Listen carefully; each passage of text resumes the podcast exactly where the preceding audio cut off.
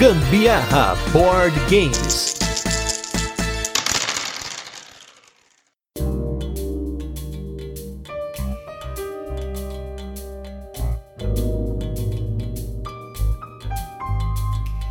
Quer conhecer um jogo rápido, barato e que você consegue jogar com apenas um dedo? Eu sou Gustavo Lopes. E eu sou a Carol Guzmão e esse é mais um episódio do Gambiarra Board Games, o seu podcast sobre jogos de tabuleiro que faz parte da família de podcasts Papo de Louco. E no episódio de hoje vamos falar sobre o jogo The Jean, mais novo lançamento da linha Pocket da Paper Games. Mas antes, como de costume, a gente vai fazer aquele resuminho de como o jogo funciona, depois temos curiosidades e por fim a nossa experiência com ele. E nos destaques da semana temos dois jogos peso pesado. O primeiro da semana é o Perseverance Castaway Chronicles Episódio 1. Na verdade, ele é o episódio 1 e 2, são dois jogos em um, mas nós jogamos o episódio 1, que é um jogo da Mind Clash Games, que tem cinco designers, incluindo os três designers do Anacrone, que são o Victor Peter, o Richard Yaman e o David Tursky. Nesse jogo, os jogadores são uma espécie de uma galera que ficou presa num cruzeiro que bateu numa ilha, e aí, sem chance de resgate, eles começam a criar uma civilização nessa ilha. Porém, essa ilha já é habitada por criaturas que são parecidas com dinossauros dinossauros. O jogo fala com criaturas parecidas com dinossauros. Esse é o nome. Ele nem fala assim, são dinossauros, mas na verdade são dinossauros. E a ideia do jogo é que você tem uma série de dados que são usados a cada rodada para você colocar em ações, fazer ações. E essas ações têm diversos efeitos. Tem um monte de ação no jogo, mas basicamente você tá tentando criar assentamentos. Você vai colocando soldados para defender a sua civilização e ganhar influência com os oficiais que bateram, né? Os oficiais da marinha ali, do cruzeiro, e eles acabam se tornando oficiais nessa civilização que está sendo formada. Nós só jogamos a primeira partida, que foi essa do episódio 1, depois tem o episódio 2, depois tem um livro de crônicas para jogar, para saber mais sobre a história, mas para variar é um jogo muito legal, muito bacana, uma produção absurda da Mind Clash. Nós pegamos aí o Kickstarter dele, com miniaturas de plástico lá, de resina, sei lá qual que é aquele material, e mais um monte de coisa top. Eu amei o jogo, ele é um pouco mais leve do que eu imaginava. Talvez o episódio 2 seja um pouco mais pesado, mas ainda assim foi uma partida super tranquila. A gente aprendeu as regras rapidinho e já saiu jogando. Não vou mentir que ele ainda assim é um jogo de médio para pesado, mas mesmo assim é um jogo muito top. Eu também curti bastante o jogo, só fiquei chateada porque eu achei que tinham mais dinossauros. E na verdade só tem duas raças de dinossauro nesse jogo. Mas ainda assim é muito legal. Do início ao fim é muita dinâmica, é muita ansiedade para ver o que, que vai rolar e fura os olhos do amiguinho quando você pega o, o campo que o amiguinho queria. Enfim, muito legal mesmo. Ele tem um equilíbrio tático estratégico muito legal. Ele tem um controle de área que funciona em dois jogadores, porque na verdade você está disputando por muitas áreas. É como se fosse um cabo de guerra,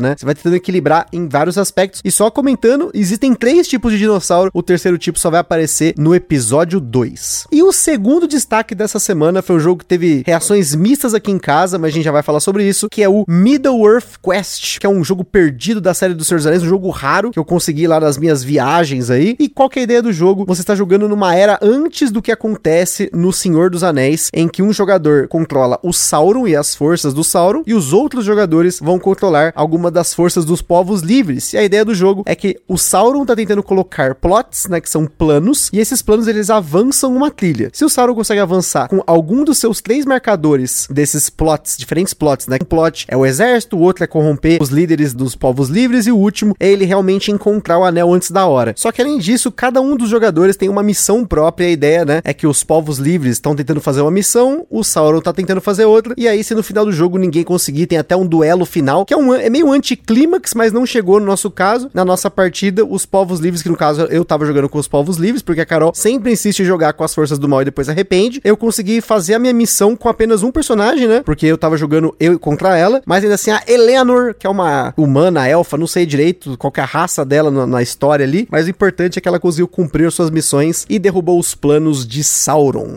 Já eu não gostei nada do jogo, achei extremamente monótono. Seu Sauron é muito chato, porque pelo menos da vez que a gente jogou, eu consegui fazer a unha enquanto jogava, sem atrapalhar em nada nas minhas decisões, porque eu fazia uma rodada, aí o Gusta tinha dois turnos, aí depois era minha vez, e isso demora pra caramba, porque fica ali decidindo o que vai fazer e tal. Eu sei que eu consegui fazer a unha, lixar, pintar, fazer tudinho. E aí depois voltou a ser meu turno de novo. Achei extremamente tedioso. Pra variar, a Carol sempre causando com esses jogos do Senhor dos Anéis, porque ela sempre quer usar as forças do mal, mas vamos ver numa outra partida invertendo essa configuração, porque eu achei mais interessante o que o, o Sauron faz, porque você tem lá esses planos que você vai colocando em jogo, tem formas como reagir ao que os heróis estão fazendo, você tem várias habilidades, vários monstros que você pode controlar na partida, enfim, eu acho que na verdade a Carol jogou mal e ela queria fazer a unha no, ao invés de jogar. Inclusive foi um jogo até rápido, ele durou em torno de duas horas, com 40 minutos de explicação, então acho que é um jogo perdido, infelizmente ele não tem reprint, é difícil de achar,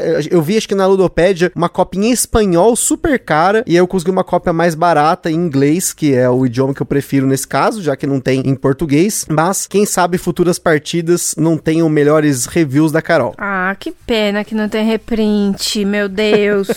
e hoje a dica do dia é Momento Saúde com a enfermeira Carol. Galera, é o seguinte, prestem atenção. Durante a pandemia, muita gente precisou trabalhar em home office, acabou passando mais tempo dentro de casa, que foi muito importante. Agora, é muito importante também que vocês verifiquem aí a dosagem de vitamina D de vocês, porque jogo de tabuleiro, a gente fica muito preso dentro de casa. Ter passado da pandemia dentro de casa também pode ter contribuído para a queda da sua vitamina D. Então, verifiquem como é que vai os níveis aí de vitamina D. Mesmo que ela esteja baixa, nem sempre tem indicação de tomar medicação, mas tomar banhos de sol vai ser muito importante. E puxando o gancho aí do episódio da semana, né? Como o episódio da semana é o Dedim, reforço aí para os XY que estão nos ouvindo, maiores de 40 anos, da importância do exame do toque, hein? Então, segue a dica do dia por conta do jogo da semana, Dedim.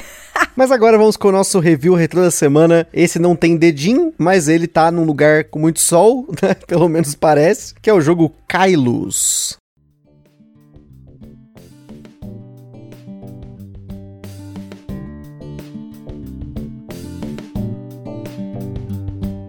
Kylos foi tema do nosso episódio número 106, um jogo que não foi publicado aqui no Brasil. Nós temos uma cópia da Starry Games. Ele é um jogo clássico de alocação de trabalhadores que você tem lá os seus pininhos e você coloca esses pininhos em ações. E uma vez que tem um pininho numa ação, outra pessoa não pode colocar o pininho naquela ação. Ele tem uma dinâmica interessante porque as ações depois elas são executadas numa ordem que é uma trilha que é a estrada até o castelo, né? E depois você executa as ações do castelo que tá no outra ponta, que não faz sentido nenhum, mas ainda assim é interessante interessante. Também tem uma dinâmica muito nervosa de bloqueio, porque você usa uma peça no jogo para tentar bloquear quais ações podem ser, vamos dizer assim, não executadas nas, nessa trilha, né? Enfim, ouçam o episódio 106. Ele é um jogo que a gente jogou uma vez depois que a gente fez o cast. Por ser um jogo clássico e até essa versão que a gente tem ser um pouquinho rara, vai ser bem difícil ela sair da coleção. E é um jogo que a gente gostou muito. Jogamos com a minha sogra, com a minha cunhada. Ele tem uma complexidade um pouco alta para os jogos que elas costumam jogar, mas elas jogaram até que bem. Eu acho que vale a pena por ser esse tipo de Eurogame, né? Um jogo jogo euro mais clássico, vale a pena ter na coleção. Eu curti essa jogada aí que a gente fez junto com a minha mãe e com a Gabi, porque elas também curtiram e eu acho que é bem interessante ver elas progredindo aí com jogos um pouco mais complexos, né? Sim, e aquilo que a gente sempre fala, não é necessário que você jogue jogos complexos, não é evolução, vamos dizer assim, no hobby, mas sim na complexidade dos jogos e até formas de você jogar jogos. Tem dinâmicas diferentes, que tem estratégias diferentes, os jogos que tem mais coisas, vamos dizer assim, né? Eu acho legal porque é o tipo de jogo que eu gosto e é interessante que elas jogaram bastante jogos dessa linha, como o Brass, o Kylos, recentemente o Agrícola. Então, quem sabe a gente insista um pouco mais nesses jogos, mas ultimamente com elas a gente tem jogado pouco. Geralmente a gente joga jogos um pouco mais levinhos. Inclusive, o jogo da semana a gente não jogou com elas, olha só, que raro. Ultimamente tem sido raro a gente não jogar esses jogos com elas, mas a gente jogou com outras pessoas. A gente pode falar um pouquinho para vocês hoje desse jogo, que é o jogo Dedim.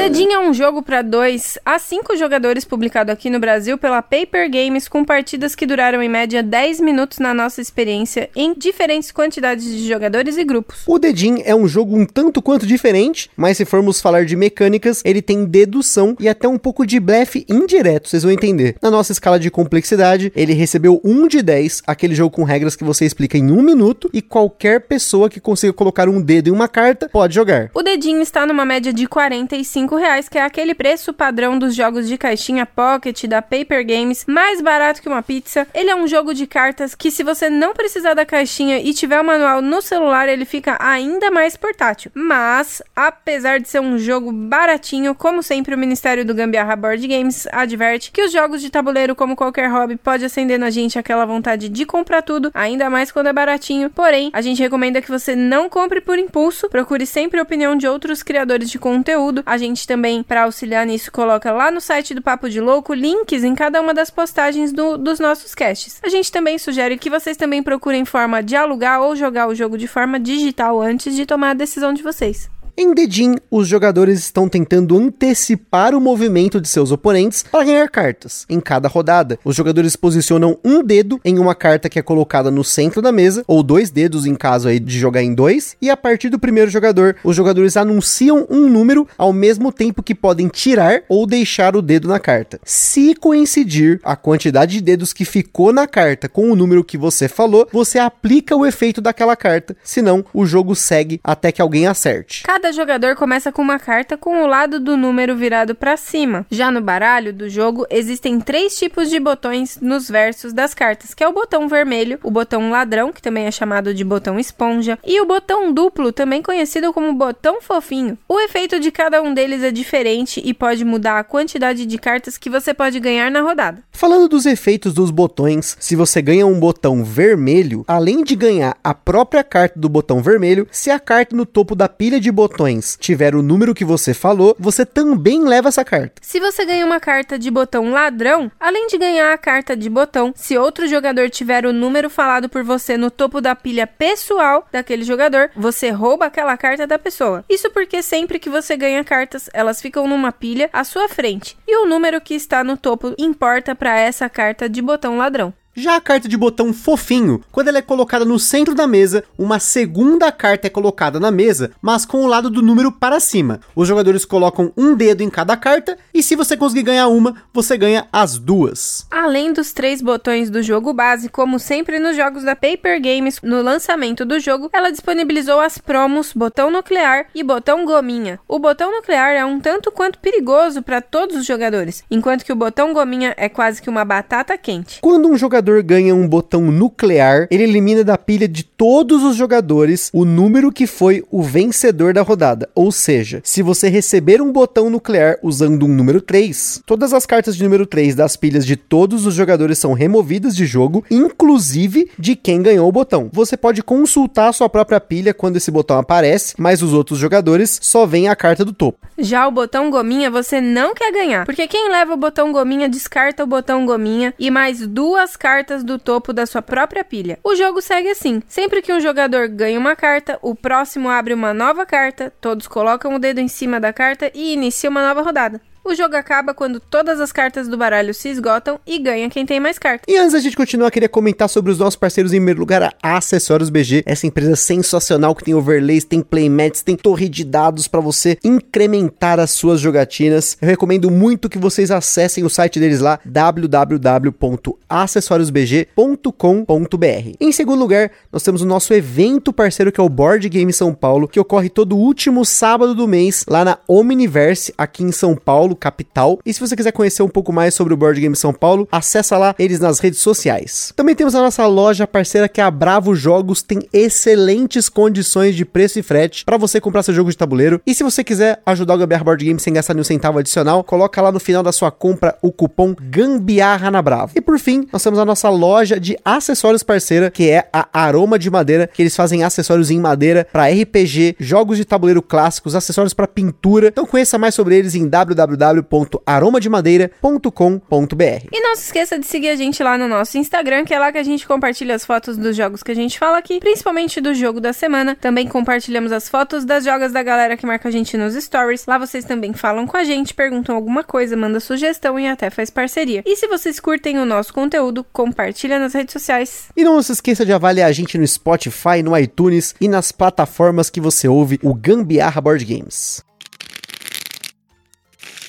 Dedinho é um jogo dos designers Florian Siriex, designer de jogos como Imaginarium e Nicodemus, que não foram lançados aqui no Brasil, e do Benoit Turpin, conhecido pela série Welcome to. Na ilustração temos Mohamed Shahin, ilustrador e artista 3D que somente trabalhou até então nesse jogo, dentro do que temos aí no BGG de créditos. As ilustrações dos botões utilizadas no jogo são modelos 3D, sua especialidade. Uma curiosidade sobre as promos do jogo é que originalmente elas faziam parte do jogo jogo base durante o período de testes. Porém, os autores acharam que cinco botões era muita coisa, deixava o jogo um pouco complexo para lembrar o que cada botão fazia logo de cara. A Paper Games, depois de ficar sabendo disso, pediu para transformar esses botões em promos e é a única versão do jogo no mundo que tem essas cartas. As cartas da edição original do jogo são quadradas, acompanhando o desenho do botão. Inclusive, nós chegamos a jogar essa versão no DOF. Porém, para manter o jogo dentro da linha Pocket, a Paper decidiu trocar para o tamanho padrão, realizando uma série de testes para verificar se isso afetava na jogabilidade antes do lançamento. E acabou não afetando porque não apenas nos testes, mas também na nossa experiência, as pessoas costumam colocar o dedo na ilustração do botão, apesar da regra dizer que você deve colocar o dedo na carta. É algo que é quase instintivo, né? Como se estivesse apertando o botão na ilustração.